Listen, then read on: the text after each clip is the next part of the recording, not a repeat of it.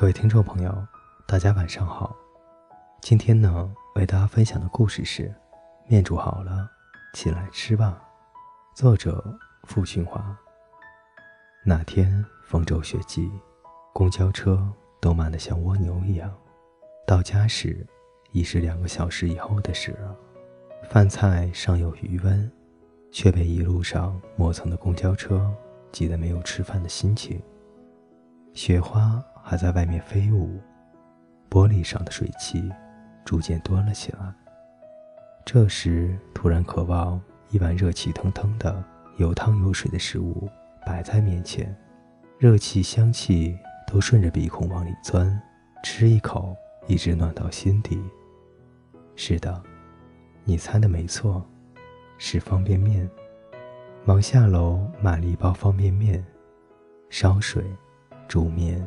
开锅，放点盐和葱花。方便面里的调料包，我是万万不用的。装碗，整个厨房一派热气腾腾，香味早已钻进肚子里。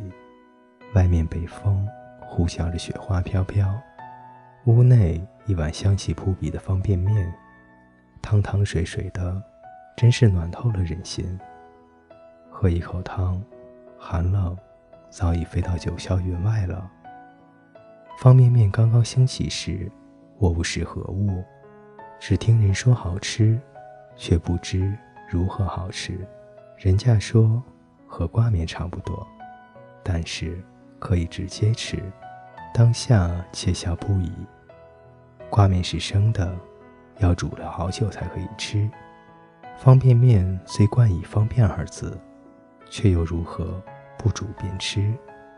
后来到外企上班，公司经常加班，食堂的饭菜有几不合胃口，吃晚餐和不吃没有什么区别。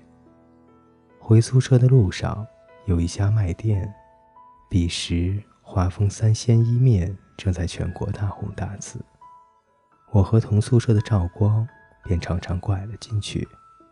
老板，两包华丰。两根火腿肠，半斤花生米，颇有气势地喊道。那时我和赵光在公司租来的民房宿舍里面，偶尔会做饭吃，只是会做的食物极少。食堂的饭不合胃口，我俩就常在外面买了吃。尤其是方便面，从卖点出来，顺便从附近的田里。偷几颗小葱，回到宿舍，心里只等着这顿丰盛的方便面大餐了。炉子上的水快乐地翻滚着水花，把面饼扔进去的快意无法描述。水再次翻滚时，面饼逐渐散开，成为松散的面条。那时候还没有地沟油，撕开调料包，撒入调料。放入撕成段的小葱和红的火腿肠，火苗在炉子里幸福地燃烧着。虽然夜已深，却丝毫没有影响我俩年轻而无忧无虑的心情。方便面的香味氤氲了整个房间，也氤氲了我俩年轻时的打工岁月。后来，我和赵光各奔东西，那些吃方便面的时光。成就了生命旅程中一抹永不褪色的记忆，每每想起，记忆犹新，仿佛又回到了当年就着花生米吃方便面的岁月。再后来遇到了他，五月阳光温热，常常和他去外面玩的满头大汗，他便带我去了他的宿舍里煮方便面吃。同宿舍的人都走了，只有我们两个人。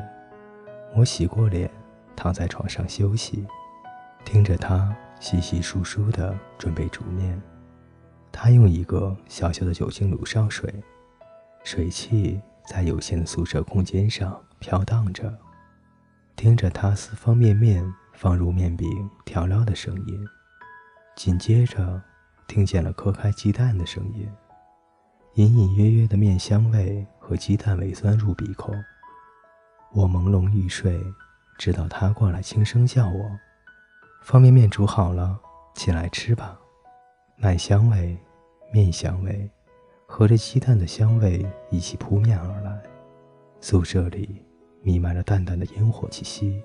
方便面正在散发着此具光泽的碗里，黄白相间的鸡蛋卧在上面，看上去格外诱人。胃里也蠢蠢欲动了，忙接过他递过来的筷子，大口大口地吃起来。慢点吃，别烫着。多年以后，这句话成为了吃方便面那些时光的一个终结。